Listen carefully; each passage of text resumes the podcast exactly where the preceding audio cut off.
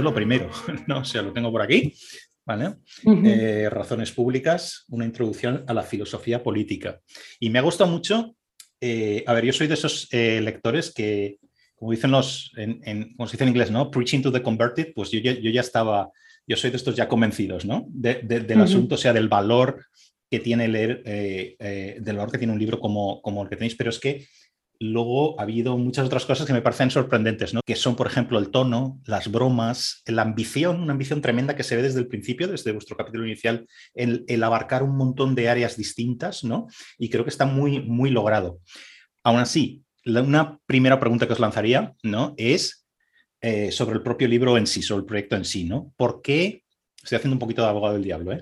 eh ¿por qué una nueva introducción a la filosofía política, si tenemos 500.000, ¿no? O sea, ¿qué queréis lograr eh, con este libro? ¿A qué tipo de lector os dirigís? Porque no es un libro estrictamente académico, supongo, no lo sé, ahora me lo, dirías, en el sentido de que vuestro único público vaya a ser eh, el, de la academia, ¿vale? Eh, entonces, un poco, ¿qué queréis, qué queréis lograr con el, con el libro? Bueno, o sea, yo creo que el libro empezó, Íñigo y yo somos los dos profesores, Íñigo en la UB y yo en la Pompeu, y empezó en parte por darnos cuenta que no existía el libro que queríamos, ¿no? O sea, el libro parte de una, de una necesidad. Tú dices, hay 50.000 50 introducciones. Bueno, las habrá, ah, pero no son, por ejemplo, introducciones a la filosofía más de corte analítico, ¿no? que es lo que caracteriza el libro.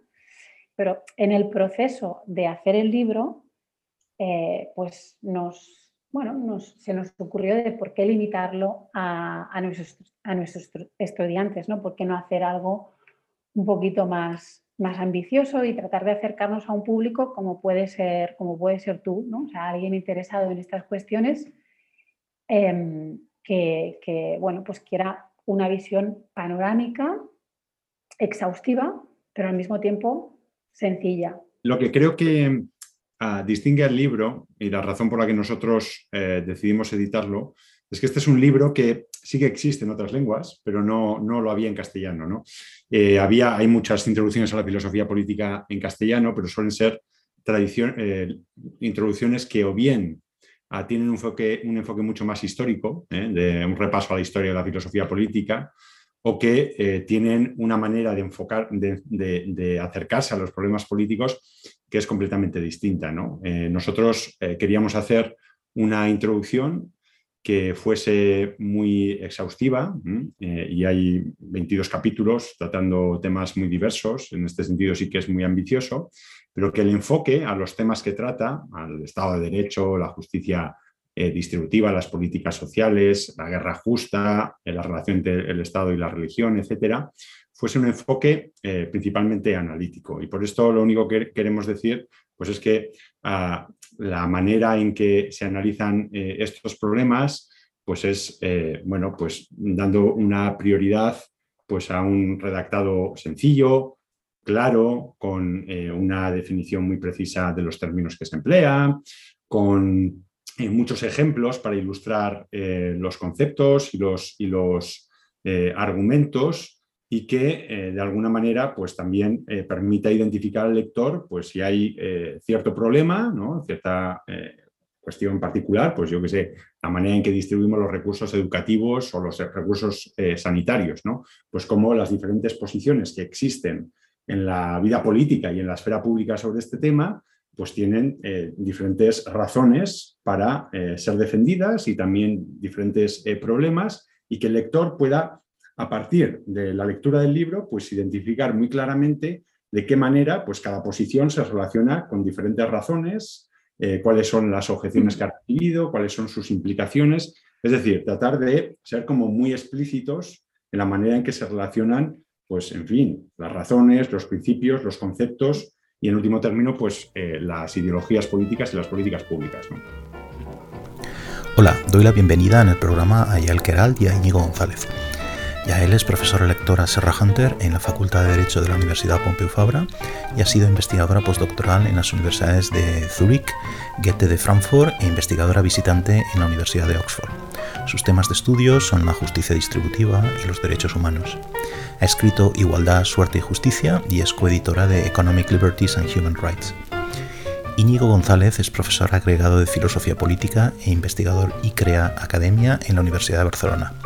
Ha sido investigador postdoctoral en la Universidad de Lovaina y la Universidad Pompeu Fabra, profesor visitante en esta última e investigador visitante en las universidades Goethe de Frankfurt, Columbia, la Universidad de Nueva York, el University College de Londres y en la Universidad de Minho. Es coeditor de Institutions for Future Generations y su trabajo se centra en la teoría democrática y la justicia laboral e intergeneracional.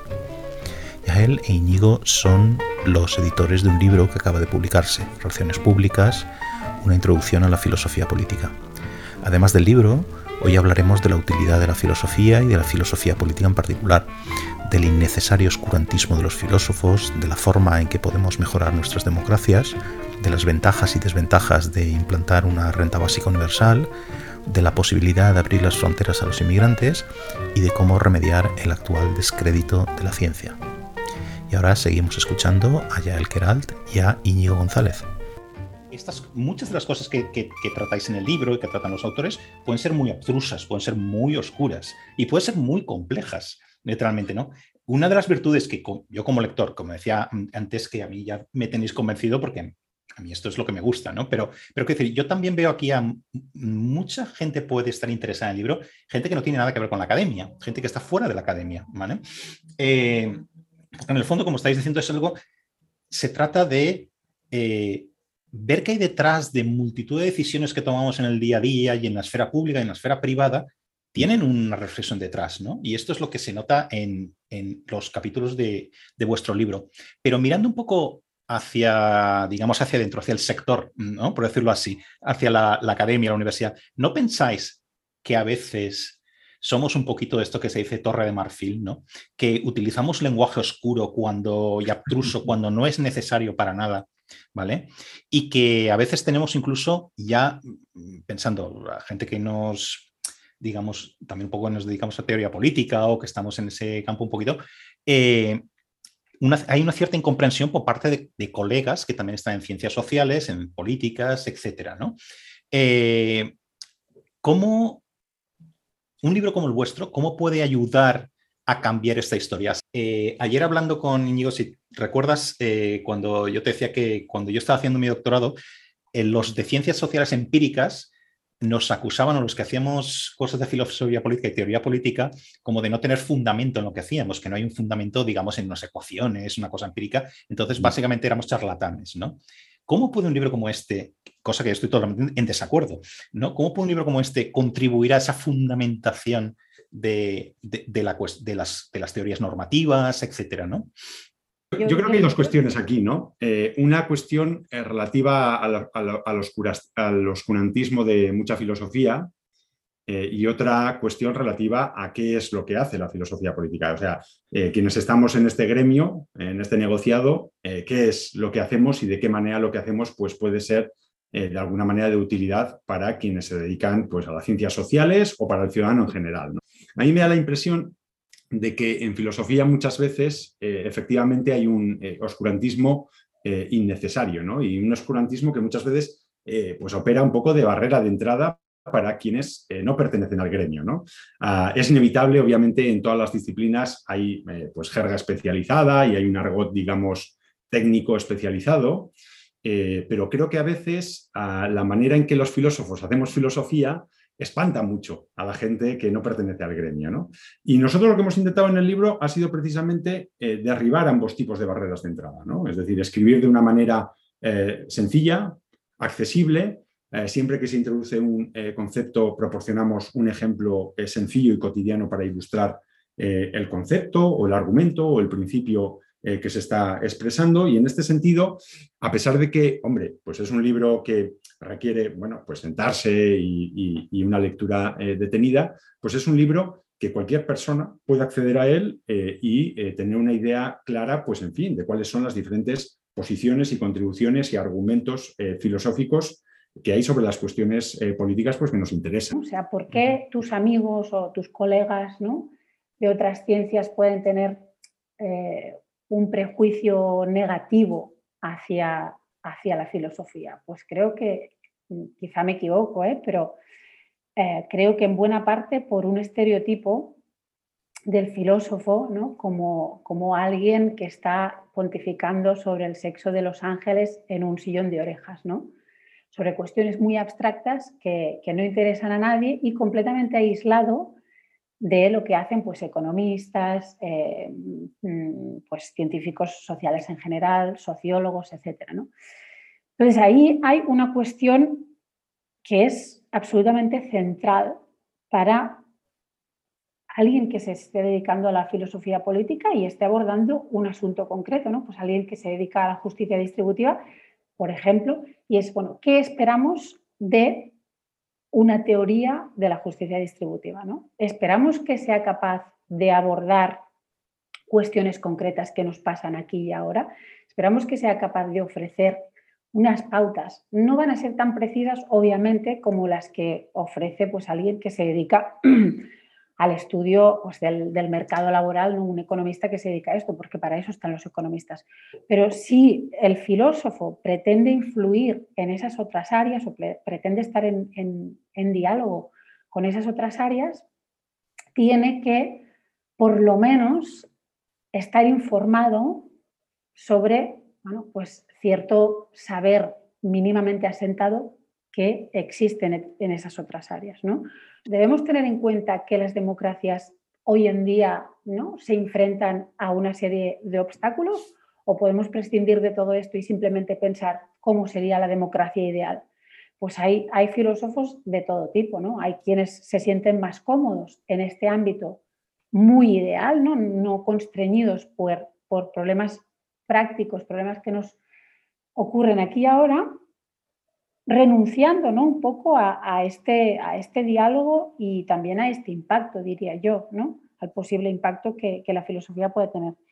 Y hay filósofos que, para quienes es muy importante elaborar teorías que estén empíricamente bien informadas o que al menos no sean contradictorias con el saber empírico que, existe sobre pues, las instituciones de que se trate, ¿no? las instituciones que sean relevantes para filosofía, para el filósofo político en cuestión. En este sentido, yo creo que lo que ha pasado en las últimas décadas es que en general los filósofos han trabajado cada vez más eh, mano a mano con los científicos sociales y que a la hora de analizar eh, pues, eh, principios normativos y políticas públicas concretas, pues han tenido muy en cuenta, cada vez tienen más en cuenta la evidencia empírica que nos proporcionan, pues eso, sociólogos, historiadores, eh, juristas eh, empíricos, eh, economistas, antropólogos, etcétera, etcétera. Y ver la filosofía como, digamos, una disciplina que está claramente pues, trabajando mano a mano con, lo que hacen otros científicos sociales. no te puedes separar de los datos, porque como decías, al final estarías haciendo casi una, filosofía en el vacío, ¿no? O, una,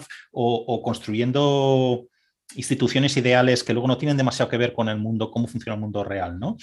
Pero al mismo tiempo, tú puedes tener los modelos económicos más sofisticados del mundo y aunque funcionen, que esa es otra, no tienen capacidad normativa muchas de estas. Eh, ver la realidad, ver los datos, es decir, la, norma, la capacidad de analizar algo normativamente la tienes que sacar de, de, algún otro lado, ¿no? Por eso yo creo que son necesarias las dos, las dos patas, ¿no? Pues yo creo que al final es un falso debate esto de, mm. más empírico, más tal. Yo creo que está a, una cosa que decía de adelante. Eh, había otra cosa ahí que es, eh, como sabéis, las, las, ciencias han progresado eh, según algunas, mm, algunas visiones, alguna forma de verlo, en cuanto ¿cuánto de parecidas serán a las ciencias, las ciencias sociales? Me refiero, ¿cuánto de parecidas serán a las ciencias puras, por decirlo así? Cuanto más parecido sea una cosa a la física, más rigurosa es, ¿no? Entonces, la sociología o la economía, la que más se parece tal. Yo creo que esto ha hecho, en cierta manera, ha hecho mucho daño también, ¿no? Ha habido beneficios de esto, pero ha hecho mucho daño en el sentido de que, de lo que estamos, de lo que estamos diciendo.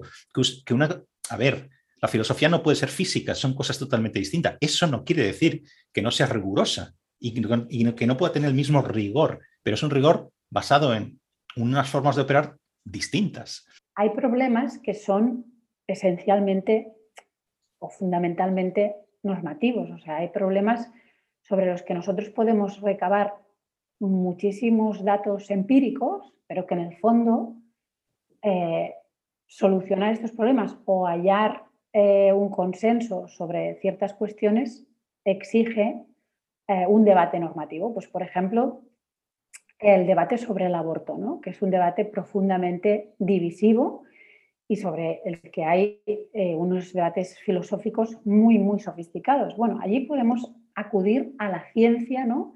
y que nos diga muchas cosas sobre eh, el, desarrollo, el desarrollo del feto, por ejemplo.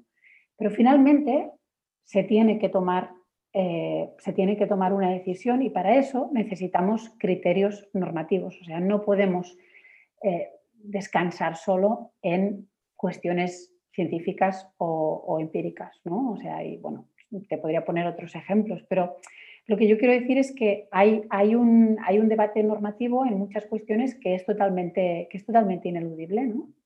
Ni, siquiera con los temas más polémicos, está pensando en eutanasia, todos estos, mm. sino simplemente el diseño de un sistema impositivo va a haber normatividad por algún lado al final. Quiero decir, tú puedes eh, establecer todos los criterios sobre incentivos, eh, factibilidad, cómo lo puedes organizar todo, pero al final vas a necesitar algún criterio normativo para todo. O sea que no necesariamente tienen que ser temas muy complejos eh, o muy polémicos en ese sentido. Pero si os parece, os quería plantear, vamos a entrar un poquito en vereda en algunas de las cosas que vais aquí. Ya que estáis hablando de, la menciona ya, sobre la deliberación, etcétera, ¿no?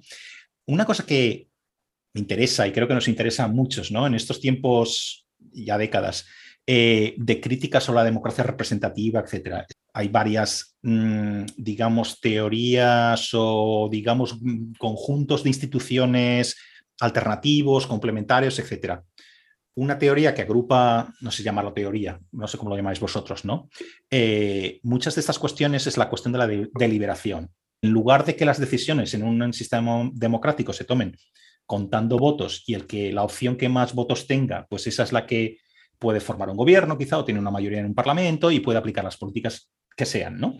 En lugar de hacer esto, ¿por qué no tener, y, como digo, no es una u otra, ¿no? Estrictamente alternativas, sino podrían ser complementarias. ¿Por qué no tener sistemas de deliberación, ¿no? ¿Por qué mm. no hacer que esa competición no sea en el número de votos, sino en la solidez, digamos, de los argumentos? ¿Qué margen creéis que tienen una democracia, por ser muy concretos, una democracia como en, España, para introducir criterios de deliberación, que no sea al final eh, la fuerza de los votos, por decirlo así, ¿no?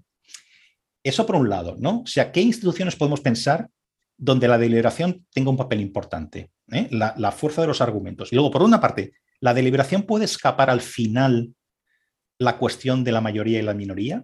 Es decir, porque tú puedes eh, acordar que cierto argumento es el mejor de todos los argumentos presentados. ¿Quién valida al final? ¿Quién aplica? ¿No?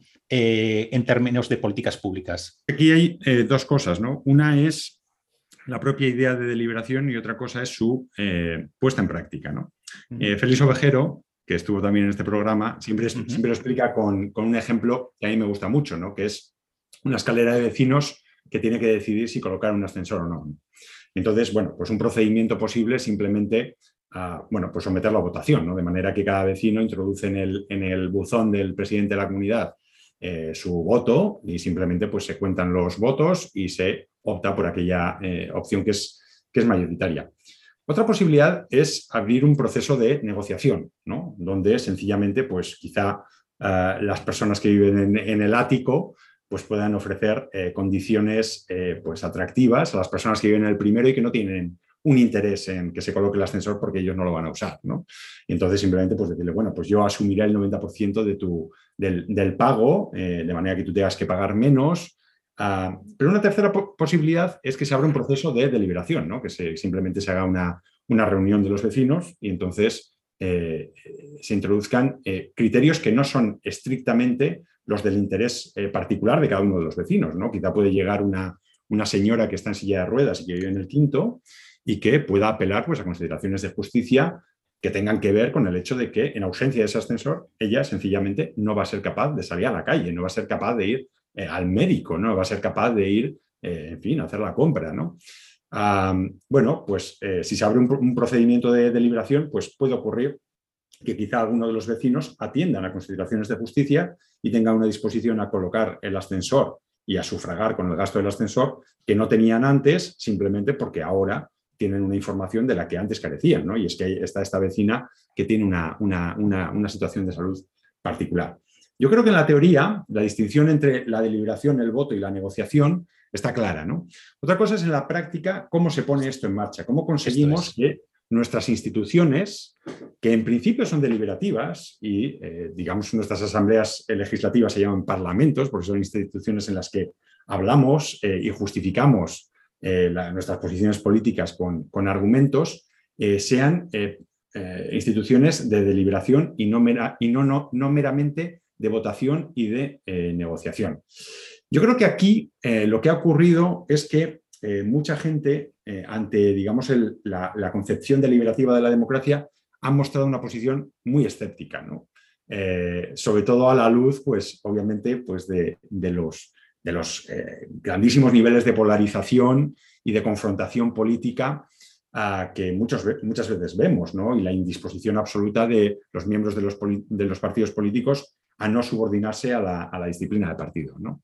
Pero yo creo que en realidad eh, las cosas son un poquito más sencillas y un poquito más complejas. ¿no? O sea, yo creo que a nuestros, eh, nuestros, eh, nuestras instituciones democráticas tienen espacio para la deliberación en el sentido de que muchas veces qué se hace y qué no depende de las razones que, se, que, se, emplean para justificar lo que se hace. ¿no? Yo siempre pongo el ejemplo de la, de la ley, eh, eh, de, la ley que reformó el consumo de tabaco en espacios públicos, ¿no? Eh, allá durante, el gobierno de, Zapatero. Inicialmente el gobierno justificó esta ley apelando a la salud de los fumadores. Ah, defendió que debía estar prohibido fumarse en espacios públicos porque el consumo de tabaco es malo para la salud y que entonces es beneficioso que las, que las administraciones eh, reduzcan ¿no? induzcan a la gente a consumir menos tabaco. Inmediatamente, no sé si recordáis la, reacción, pero fue visceral, ¿no? de oposición a la, nueva, a, la, nueva, legislación, hasta que el gobierno cambió el argumentario ¿no? y apeló no al interés del fumador en sí, lo cual eh, implicaba pues, una política claramente paternalista, que paternalizaba, trataba como eh, menores de edad a los, a los fumadores, sino que apelaba a la salud de terceros, ¿no? y en particular de los camareros que trabajando en bares eh, y sin ser fumadores se veían obligados pues, a tener que tragarse el humo de, los clientes que fumaban. ¿no?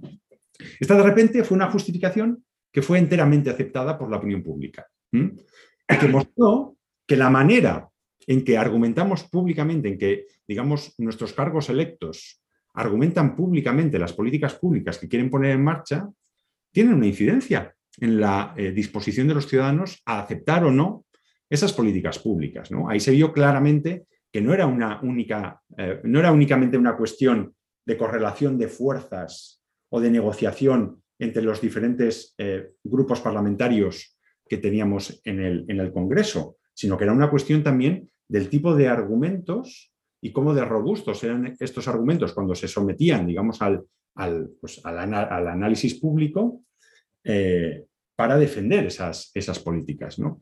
En este sentido, bueno, pues yo creo que, vaya, eh, se han hecho muchos experimentos, eh, asambleas ciudadanas y, en fin, mini públicos, eh, digamos, formas de, deliberación ciudadana sobre cuestiones puntuales, sobre políticas municipales o sobre reformas constitucionales. Eh, algunas de estas nos han mostrado que es perfectamente posible poner a deliberar a los ciudadanos.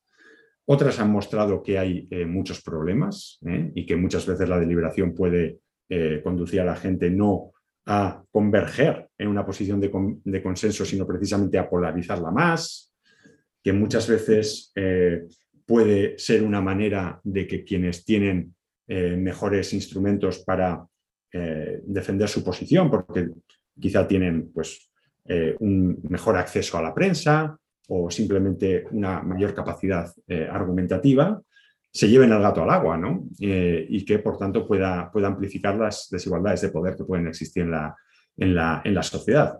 Todo esto puede ocurrir y yo creo que ahora estamos en un momento muy interesante, ¿no? en un momento en el cual después de, de unas décadas en las cuales la concepción deliberativa de la democracia pues, la llevaron a cabo o la defendieron eh, principalmente filósofos como Jürgen Habermas o eh, John Elster o John Rawls. Ahora estamos en un momento en el cual, digamos, todas las propuestas teóricas se están haciendo en diálogo con, con, el trabajo empírico que están haciendo los científicos sociales, ¿no? que están estudiando todos estos experimentos deliberativos y están eh, mostrando pues, los diferentes efectos que se pueden producir. ¿no? Y eso, a su vez, está produciendo de alguna manera un, efecto de toma y daca, ¿no? de que los eh, filósofos también están teniendo que modificar eh, su posición y ahora hay pues, algunos defensores de la democracia deliberativa que ya no consideran que, la democracia deliberativa tenga como ideal regulativo pues, alcanzar el consenso o la unanimidad entre las partes que deliberan, sino que simplemente, pues igual para lo que nos sirve es para aclarar mejor cuáles son las posiciones, para compartir información que quizá previamente era privada y que desconocíamos. Hay otra cosa, y es que también que me sugería eh, al, leer, al leer vuestro libro, y también tiene que ver con la democracia, pero digamos con el otro lado, no tanto el diseño institucional, ¿vale?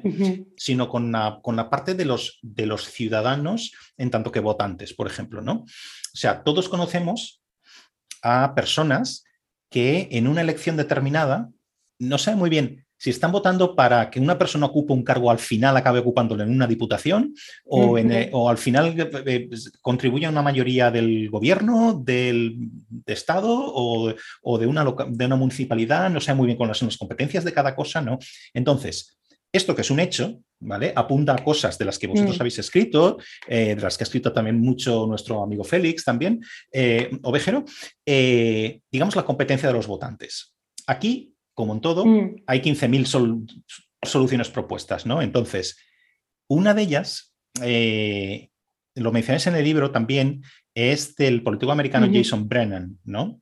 el libro Against Democracy, contra la democracia, creo que se tradujo aquí, eh, habla de una cosa que se llama epistocracia, ¿no? O sea, básicamente mm. el dar más peso a aquellos que saben más o establecer algún tipo de, como si fuera una democracia censitaria, pero en lugar de ser la antigua democracia por renta, ¿vale? Una democracia en la que el, corte, digamos, o el filtro son los conocimientos, ¿no? ¿Es esto una tontería, una butad? Eh, ¿Tendría alguna, algún mm. tipo de, utilidad para resolver los problemas de la competencia de los votantes? Bueno, vamos a ver, o sea, yo creo que aquí, previo a lo que tú me estás preguntando, hay un tema muy importante que es, y es central en filosofía, que es cuál es la justificación última de la democracia, ¿no? Gente como, como Brennan, que, bueno, pues es muy provocador y, es un outlier en esa posición. Un libro que, se ha hecho muy, muy famoso eh, porque, es, porque es excepcional. O sea, hay un consenso entre, entre filósofos en que, bueno, la democracia es la mejor forma de gobierno que conocemos eh, la cuestión está en, bueno, mm, cuáles son los requisitos para que funcione bien, qué tipo de democracia ¿no? es, preferible a otra, deliberativa, agregativa, en fin. Lo que tú me, estás planteando exige que antes nos cuestionemos sobre cuál es el propósito último de, de, un sistema democrático o los propósitos. ¿no? El tema de la competencia de los votantes ¿no? Está relacionado con una, con una manera de, ver la democracia como puramente instrumental. Y esto es en parte lo que, lo que sostiene Brennan. ¿no? La democracia es como un martillo, o sirve o no sirve. Y si encontramos otro utensilio que nos permite eh, tomar decisiones de manera más efectiva, de manera mejor, entonces no hay ninguna razón para seguir aferrados a la democracia, ¿no? Sería como un fetichismo, ¿no? Mi fetichismo de la igualdad política, ¿no? Y aquí, bueno, una primera, una primera cuestión es si podemos, ¿no? esta, idea de la democracia como instrumento para tomar mejores decisiones parece presuponer que esencialmente hay cuestiones que se pueden identificar como correctas, ¿no? Y esto ya sería algo a discutir. O sea, como te ponía antes eh, el ejemplo de cuestiones muy controvertidas. Bueno, pues estamos, tenemos desacuerdos profundos sobre ciertas cuestiones y alguien podría decir la idea ¿no? de democracia como martillo de, de Brennan, o sea, la idea de democracia como esencialmente un instrumento, presupone que hay cuestiones correctas o hay soluciones correctas ahí fuera que son identificables. Y uno podría cuestionar esto, podría decir, bueno, es que sobre ciertas cuestiones no hay una respuesta correcta, ¿no? O sea, no es como, por ejemplo, el sistema de jurados, ¿no? Que tiene que decidir si alguien es culpable o no. Bueno, esa persona es culpable o no. Entonces podemos plantearnos si el sistema de jurado es el mejor sistema para hallar la verdad que está ahí fuera. Pero es que en política las cuestiones son mucho más complicadas, o sea, es que hay sobre muchos debates en los que no hay una verdad ahí fuera a descubrir. ¿no? Pero luego hay otra cuestión y es que quizá la democracia no sea como un martillo, o sea, quizá la democracia no sea esencialmente un instrumento, ¿no? O no únicamente un instrumento. Y hay otras razones para valorar los procedimientos democráticos que admiten que la democracia, pues a veces no proporcione soluciones del todo correctas, pero aún así la valoramos por otras razones. ¿no? ¿Y cuáles son esas, esas razones eh, alternativas? Pues algunas de ellas señalan los filósofos que trabajan sobre, sobre, sobre esta materia, como, como, como es eh, Claudio López Guerra, ¿no? que ha escrito el capítulo sobre democracia, que es, que es un capítulo excelente y además clarísimo. ¿no? Si la democracia tiene un valor intrínseco, ¿no? Sobre si el hecho de decidir todos juntos eh, ciertas cosas que nos afectan a todos es deseable más allá o sin tener que esperar a ver cuál ha sido el resultado, ¿no? O sea, la corrección del resultado, pongamos esto en suspenso y pensemos si hay algún valor en que decidamos colectivamente lo que nos afecta a todos. ¿no? Y ahí pues hay mucho que decir, ¿no? Y para, digamos, pero para ejemplificar cuál puede ser este valor, pensemos en el efecto eh, simbólico, el efecto expresivo que tiene de negar el voto a una parte de la ciudadanía. ¿no? Imaginemos un caso muy Brennan. Imaginemos que sabemos que si cierto grupo de la población, el que queramos, ¿eh? no participa en, las, votaciones, en, el sistema de toma de decisiones, el resultado va a ser más correcto. ¿Queremos hacer esto? ¿Qué va a significar para ese grupo y para nuestra relación con él eh, que no le demos voto? ¿Qué va a significar? En el pasado se pensaba, o sea, se creía que incluir a las mujeres en las votaciones haría que el resultado fuese peor, porque se las veía como, como seres como muy, muy irracionales, muy emotivos, que no podían pensar claramente. Bueno, más allá de que este, este, este argumento nos pueda parecer una barbaridad, imaginemos que fuese así. Queremos que las mujeres estén excluidas del sistema democrático y qué significa esto para ellas y qué significa para todos los demás hacer esto, ¿no?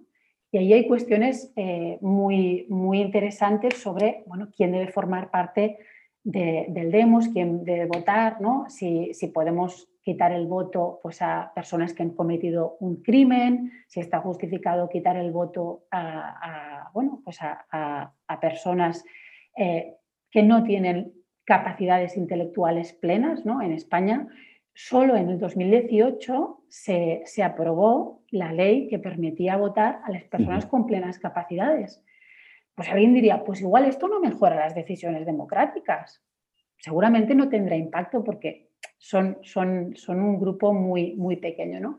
Pero eso ha tenido un valor expresivo y, un valor también para, para la integración de esas personas que es muy importante, ¿no? Y, ahí, pues yo creo que Brennan no tiene razón en decir que la democracia es, solo como un martillo. En descargo de, Brennan, al que conozco y con el que he discutido personalmente estas cosas, ¿no? Eh, es, cuando vino a mi universidad en Toronto a, dar una conferencia, pues luego estuvimos charlando.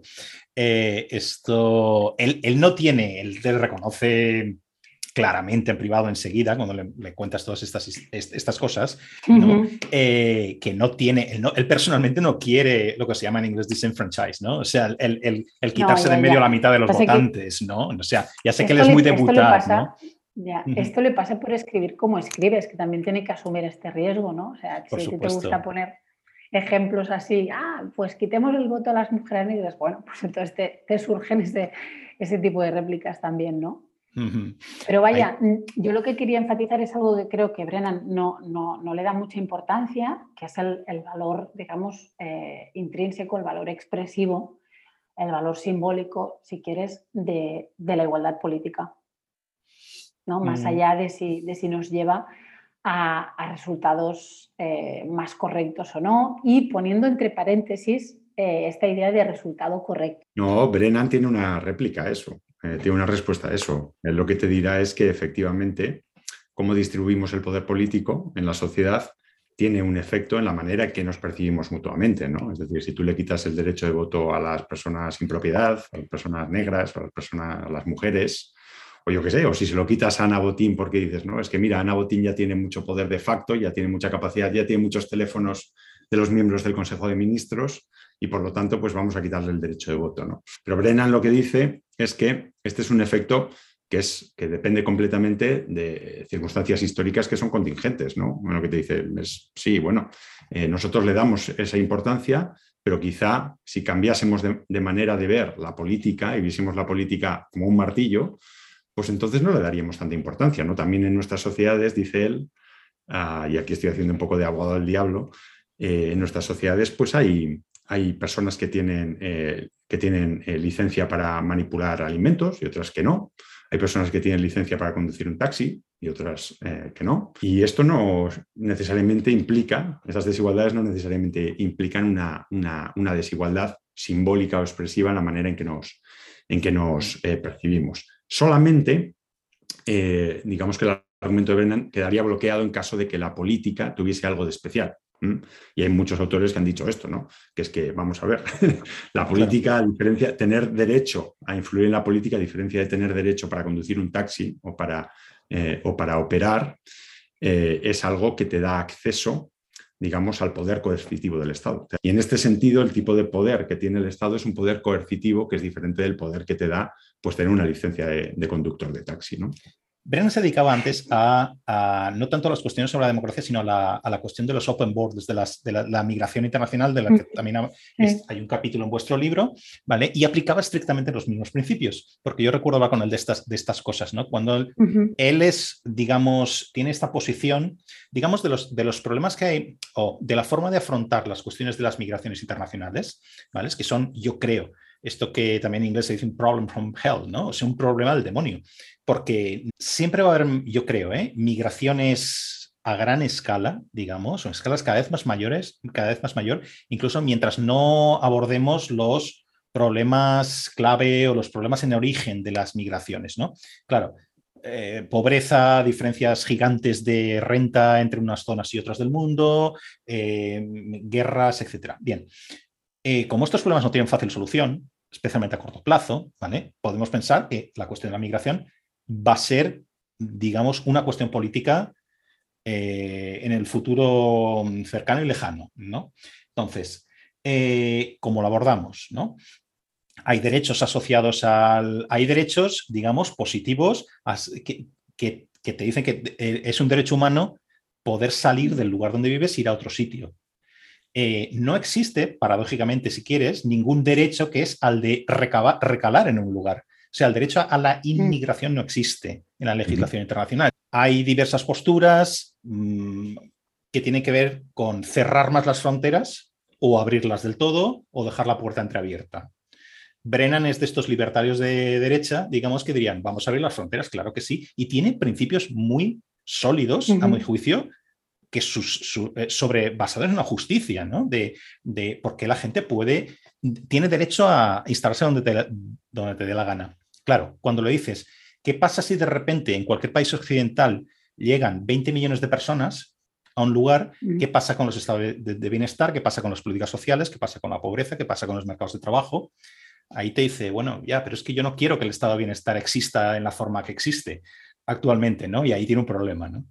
Entonces, ¿cómo podemos abordar estas cuestiones o qué tiene que decir la, filosofía o, digamos, los, los, las perspectivas normativas sobre cómo abordar un programa tan serio eh, como es el de, las migraciones internacionales. Yo creo que a veces pasa, y es un punto más general, ¿eh? a veces pasa en los debates filosóficos que hay debates muy sofisticados, pero que luego a la hora de, enjuiciar las respuestas que dan los estados a ese problema en la práctica, hay muy poco desacuerdo.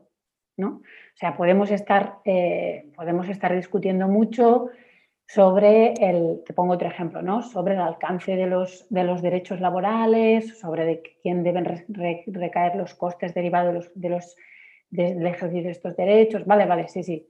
Pero todos estaremos de acuerdo en que eh, pues los, los, regímenes de semiesclavitud a los que están sometidos determinados trabajadores en los países en vías de desarrollo son injustos. ¿no? Y todo el mundo está de acuerdo en que eh, pues la, la, explotación infantil es injusta. ¿no? Entonces yo creo que en inmigración se han o se cometen eh, bueno, una serie de, abusos, incluso una serie de, incumplimientos de derechos. O sea, todo el tema de los refugiados, por ejemplo, es un, es un caso claro en el que los estados están incumpliendo obligaciones que ellos mismos se han impuesto.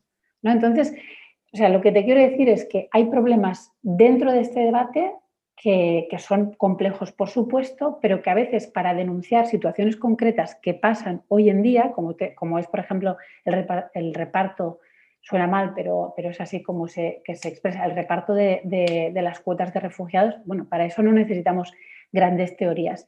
Dicho esto, el tema de la inmigración, a mí una cosa que me parece súper interesante es ver cómo desde posiciones muy distintas se llega a conclusiones muy similares. Tú ponías el caso de Brennan, ¿no? Como, como libertario, libertariano, que está en contra de las fronteras, pero es que un cosmopolita igualitario también está en contra de, de las fronteras estrictas por razones muy distintas, ¿no? Entonces creo que esto Em, creo que esto es interesante. Yo estoy de acuerdo en que a veces hay un exceso de teorización eh, cuando sencillamente estamos ante casos de injusticias flagrantes y de incumplimientos del derecho internacional. Dicho esto, sí que existe, digamos, un debate más filosófico sobre la permisibilidad de, los, controles, eh, fronterizos y la permisibilidad de que los estados eh, puedan denegar el acceso a su jurisdicción territorial a personas extranjeras. Yo creo que en general eh, se ha producido un, desacople entre la práctica eh, ordinaria eh, de los estados, que ejercen, digamos, un control severo sobre sus fronteras desde hace, desde hace no tanto, pero que lo ejercen desde, hace, desde hace unas décadas, y, que, y, la posición de filósofos de, digamos, de tradiciones eh, y con enfoques eh, muy distintos. ¿no? yo creo que, como decía ya él, ¿no? se ha producido digamos, una convergencia tanto entre personas digamos, eh, individualistas de derecha o libertarios como Jason Brennan, a cosmopolitas de, izquierdas o personas sencillamente socialdemócratas eh, que tienen una noción de la legitimidad eh, política particular eh, en relación a la, a la impermisibilidad del control fronterizo, de denegar el acceso a una jurisdicción territorial a, personas que están tratando de, acceder cuando existen, digamos, razones estructurales para que esas personas puedan, puedan acceder. ¿no? Yo creo que hoy en día en filosofía son pocas las posiciones que niegan que, niegan eh, que exista este derecho a inmigrar, ¿no? Eh, quizá posiciones nacionalistas, como por ejemplo la de mm. David Miller, ¿no? Quizá David Miller es el, filósofo más célebre que ha defendido esta posición, ¿no? Que defiende que efectivamente los estados tienen derecho a controlar, digamos, eh, los rasgos culturales, identitarios, nacionales de, de, su territorio y que en este sentido eh, tienen derecho a excluir a aquellas personas pues, que no comparten estos rasgos. ¿no? Estas son posiciones eh, nacionalistas que eh, algunos en filosofía, pocos, defienden. Hay posiciones, digamos, más de tipo instrumentalista que apelan, pues, digamos, a razones de estabilidad o de crecimiento económico o de sostenibilidad del estado de bienestar, etcétera, que puedan tener los, que puedan producir pues, diferentes políticas migratorias ¿no? Pero en este sentido, realmente eh, lo que la filosofía puede contribuir es, digamos, en, este, en estos enfoques más instrumentales, eh, es poco, ¿no? Porque aquí realmente lo que es relevante es lo que nos dicen los científicos sociales sobre lo que ocurre, eh, sobre los efectos de unas o de otras políticas migratorias, ¿no? Y en este sentido, yo creo que el capítulo del libro repasa muy bien los argumentos, digamos, más de principio, para la permisibilidad o impermisibilidad de, los, de, unas y otras políticas migratorias, pero sobre cuestiones más instrumentales ah, dice poco, ¿no? Porque creo que aquí son los científicos sociales quienes nos tienen que, decir, ¿no? O sea, cuál es la incidencia de diferentes políticas migratorias para, para, para, el empleo, para, la, para el tesoro público, para la financiación de las políticas eh, sociales, sanitarias, educativas, etcétera. Y en este sentido me da la impresión de que en general los científicos sociales convergen en torno a la posición de que, de que, la, de que la, inmigración beneficia, digamos, al, país receptor. ¿no? Es cierto que las normas se incumplen en cuestión de refugiados. Si estás pensando en que hay una normativa de la Unión Europea y Polonia y, Hungría te dicen que Tururú, que no van a acoger a un solo de los, de los eh, que su cuota de refugiados no la van a, o de eh, de mm, los, refugios que están ya en suelo europeo, que ellos no van a tomar su cuota, no lo van a, que se la pasan por el forro, digamos, es un incumplimiento. Pero por otro lado también puedes pensar, yo suelo abrir el foco bastante más, toda la cuestión de la política sobre refugiados en el mundo contemporáneo se basa en las convenciones de Ginebra, que a su vez se basaban en una, em, en una, en una situación justo de los movimientos de población de, de la posguerra, digamos. ¿no? Bueno, yo creo que esto hay que repensarlo, porque si realmente alguien tiene derechos según la convención a esto y a esto y a esto, el hecho de que esa mm. persona esté en suelo europeo o americano o lo que sea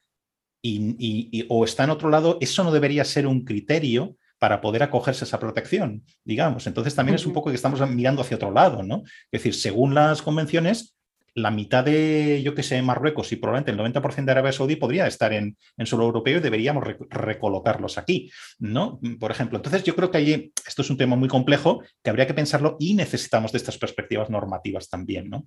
Claro, aquí hay tantos temas, como en todo lo que tocáis en el libro, ¿no? Eh, que se pueden comentar, pero por ir a algo muy concreto, que yo creo que debería preocupar a una mayoría, por lo menos de los ciudadanos de, en España, etcétera, es la cuestión de la renta universal o renta básica. Parece que hay, yo no sé si esto se está aplicando o no, pero hay algún tipo de esquema mal, mal llamado de renta universal, no sé ni cómo se llama legalmente, ¿no? En, mm.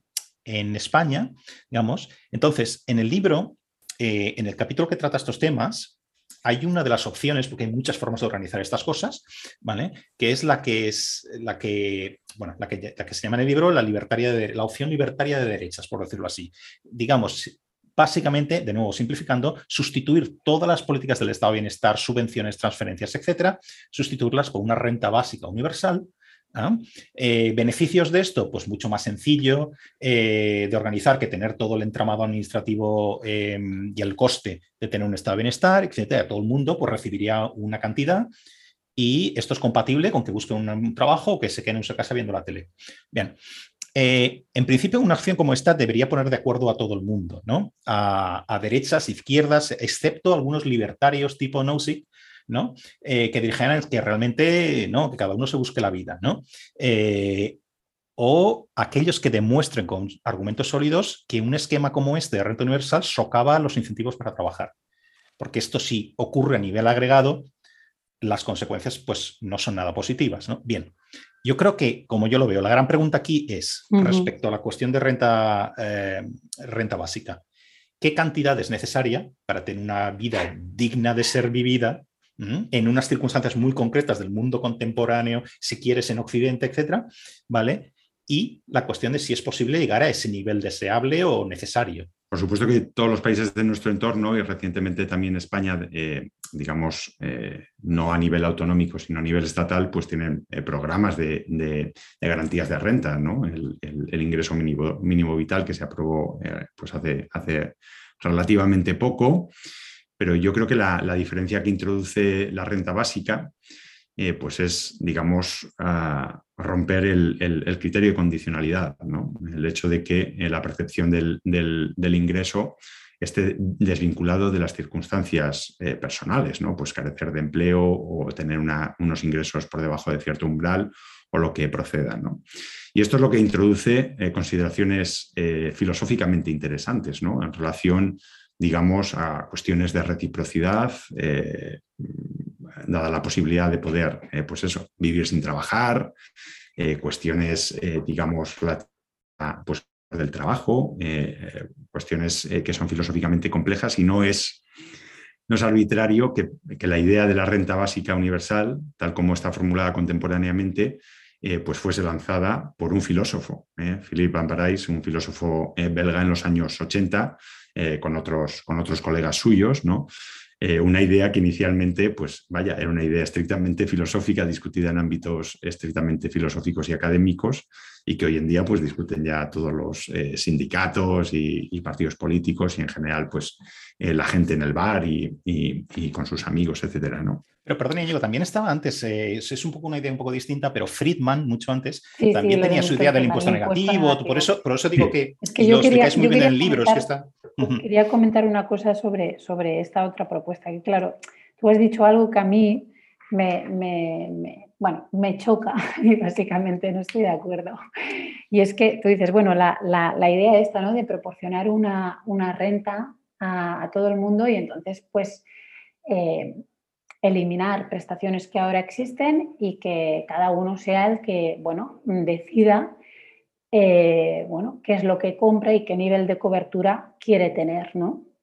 En este caso sería privada. Claro, esto es problemático por una razón, ¿no? Y es que el estado, el estado del bienestar, yo creo que una manera muy, muy bonita de, de verlo, es como una, una aseguradora gigante, ¿no? Una aseguradora gigante que lo que hace es, bueno, pues a personas, hace muchas cosas, pero entre las cosas que hace es a personas que nacen eh, con desventajas importantes, y pensemos aquí a alguien pues que nace, que nace ciego o que nace con una discapacidad importante o que lo sufre luego eh, a lo largo de su vida, ¿no?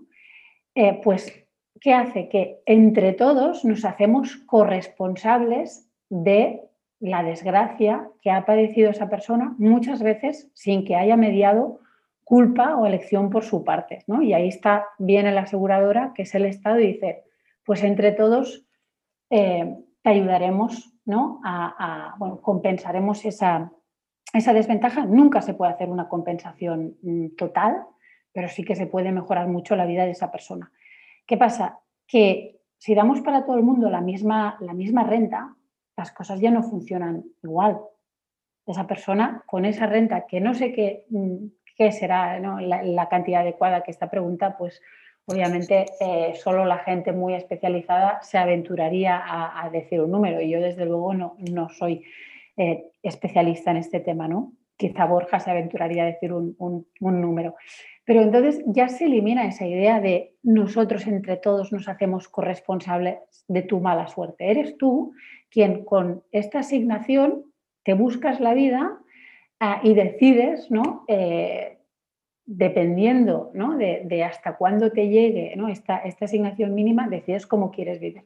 Yo creo que hay una, un elemento eh, de protección adicional en el estado de bienestar ¿no? que se ajusta a, las circunstancias particulares de cada persona, tratando de corregir esas desventajas que no todos sufrimos por igual, está claro, que desaparece en, este sistema. Y creo que esto es lo que, lo que atrae a, gente más, pues, más libertaria, ¿no? que, que nadie impone ¿no? nada a nadie, sino que cada uno decide. Pero esto obviamente pues no es igual de ventajoso para todos.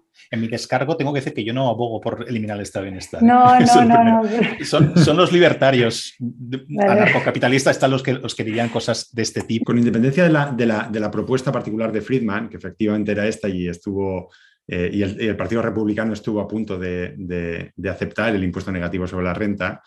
Eh, finalmente no lo, no lo, hizo con Nixon, pero eh, a, pesar de esto, yo creo que hay una cuestión interesante, ¿no? Eh, con independencia de, la implicación que pueda tener sobre otro tipo de, provisión en especie, por así decir, de, por parte del Estado de Bienestar, yo creo que está la cuestión que es la que, la que más preocupa, ¿no? Y es que, eh, bueno, pues una renta básica universal permite vivir sin trabajar, ¿no? y de hecho, cuando se hizo la proposición de ley en 2008, si no me equivoco, que la presentaron Izquierda Unida y, y Esquerra Republicana en el Congreso, ese fue el argumento principal que utilizaron tanto el PSOE como el PP, como eh, el PNV en particular. ¿no?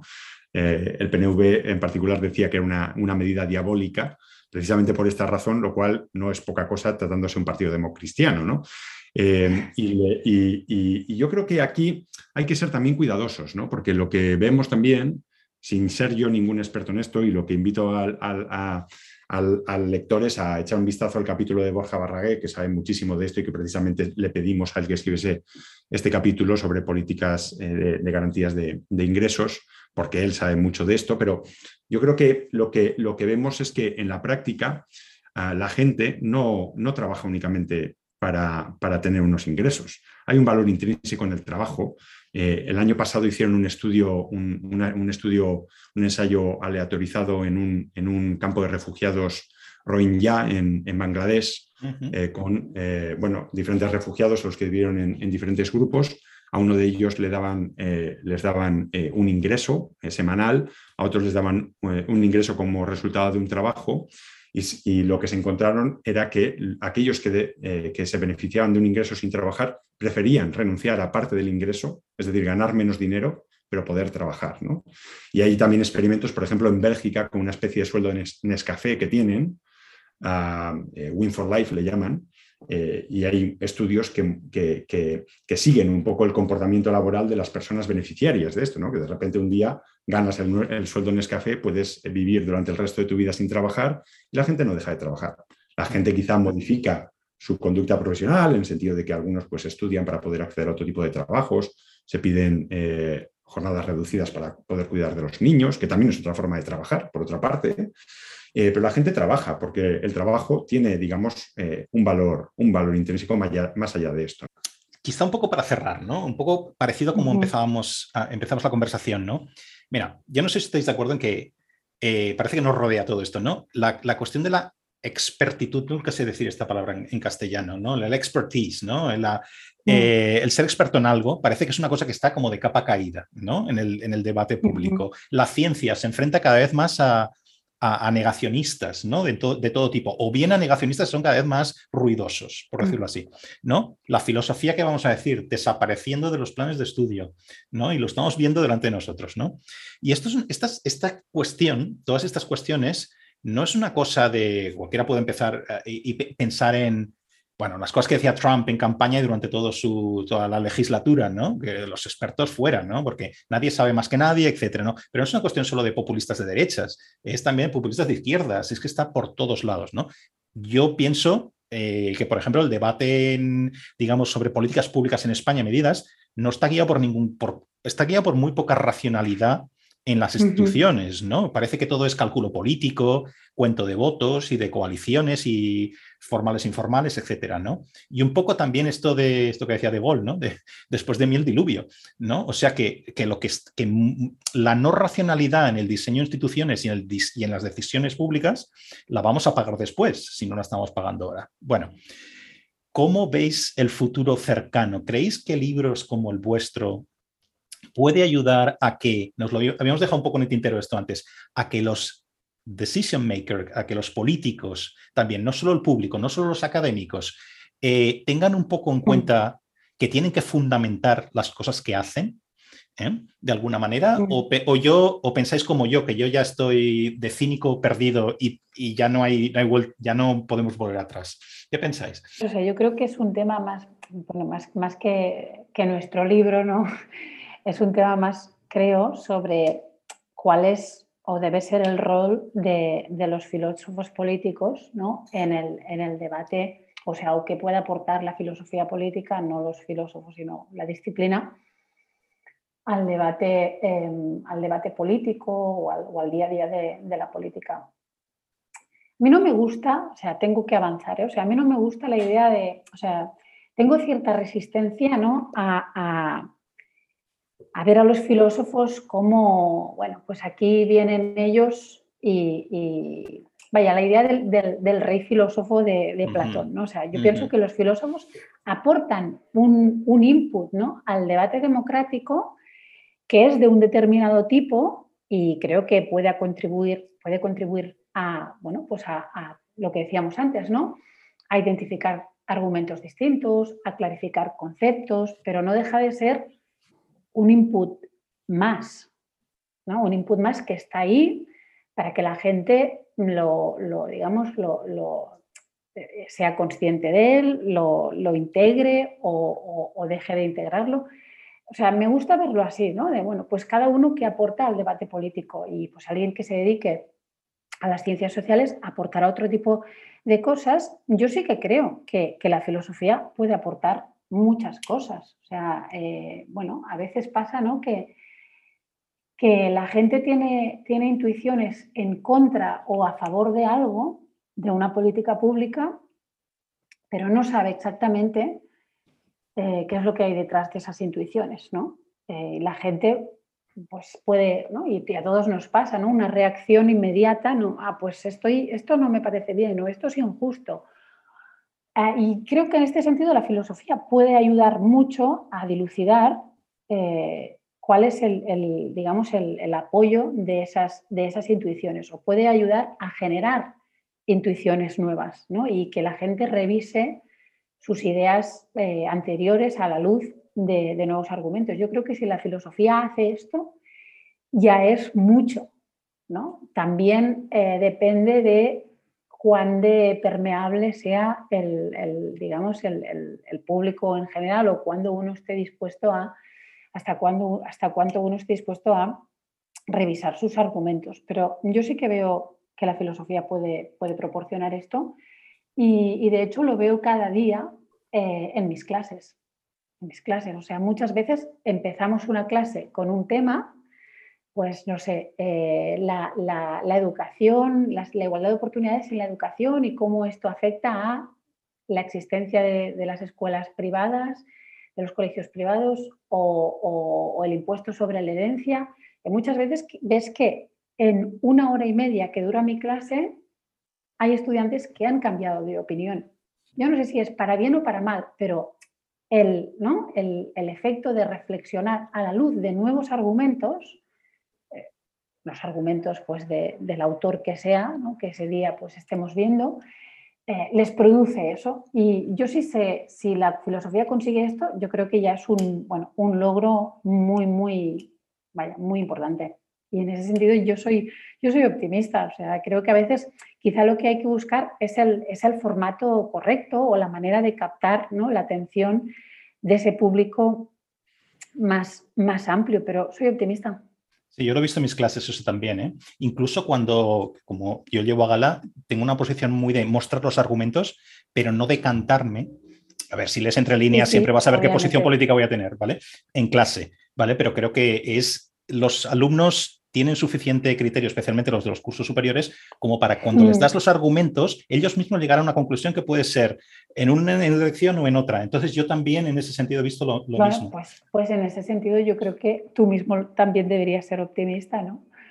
De que realmente la gente cuando, cuando la expones a argumentos, la gente es, es sensible a ellos y es más, muchas veces les gusta ¿no? Eh, ver qué había detrás de una intuición que ellos tenían, ¿no? Pues no me parece bien el salario mínimo. Bueno, ¿y por qué exactamente no te parece bien el salario mínimo? O ¿cuál es la idea que hay detrás de esto? O me parece bien, mm, no sé, me parece bien la gestación subrogada y, por qué, ¿no? Pues bueno, yo sí que tengo... Pero hablábamos de la... estamos hablando ahora de gente, pero habíamos empezado a hablar de los políticos. Creo que es una, una categoría muy concreta dentro de la, de la, de la categoría de gente, ¿no? O sea, yo estoy de acuerdo con lo que, con lo que decía Yael y creo que efectivamente hay que desterrar esta idea de eh, lo que ya él eh, llamaba el filósofo rey y que quizá algunos hoy en día pues vean al filósofo como una especie de, eh, asesor de, un Iván redondo sacando una pieza de, ajedrez ¿no? para, para Esperemos que no. ir al político de una manera o de otra. ¿no? Yo creo que la filosofía es, está completamente en las antípodas de esto. La función de la filosofía es básicamente, por una parte, desenredar los conceptos políticos que usamos en el, en el, debate eh, cotidiano eh, y, por otra parte, pues tratar de identificar y someter a análisis crítico pues, un poco los criterios que están detrás de muchas de, la, manera en que organizamos las instituciones eh, políticas, económicas y, sociales. ¿no? O sea, quiero decir que o sea, tocar a la de un fontanero o la de o la de un tipo que trabaja en una tintorería y te limpia el traje, o alguien que, trabaja en un taller mecánico y te hace la, puesta a punto del coche para la ITV, es decir, una función, digamos, más asistencial o más accesoria que no tanto eh, directiva, ¿no? En el sentido de que, bueno, pues Sencillamente, ¿qué es lo que ocurre? Pues que echamos un vistazo al debate público y nos encontramos que se utilizan muchos conceptos políticos y que se utilizan de una manera enmarañada, ¿no? O sea, y, que, y de una manera que no es irrelevante, ¿no? En el sentido de que, obviamente, por ejemplo, que un Estado sea denominado eh, una democracia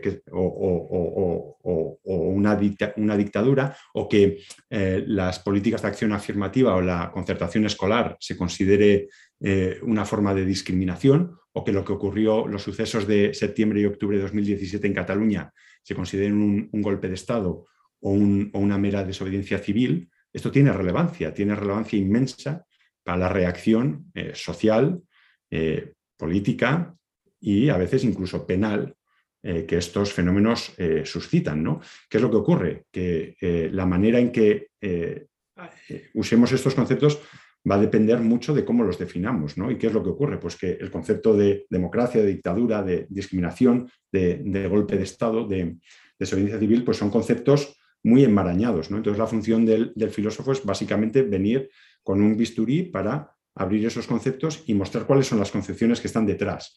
Ahora, ¿qué es lo que ocurre? Pues que cuando haces eso, la gente quizá puede tener una manera más limpia de acercarse al uso de esos conceptos en el debate político y eso puede tener, digamos, una incidencia en la manera en que nos conducimos en la deliberación eh, pública, ¿no? Pues eh, a mí esto también ha servido esta, este rato que vemos charlando para que esta deliberación cambie. También eh, la forma en la que pienso, yo voy a pasar de la escuela helenística, digamos, de los cínicos, voy a pasar a una cosa más socrática, porque yo quiero reivindicar el tocar las narices. Es que eso es bueno, tocar las narices, ¿no? Entonces, eh, pero bueno, no. Eh, oye, muchísimas gracias por el. Vamos ya a dejar aquí. Eh, y enhorabuena de nuevo por el, por el libro Razones Públicas, porque tenga muchísimo éxito. Tenemos un montón de amigos comunes, además, en el, entre los autores del libro. Y bueno, un placer todo el rato de charla que hemos tenido. Gracias a los dos. Muchas gracias a ti, Paco. Ha sido un placer estar contigo.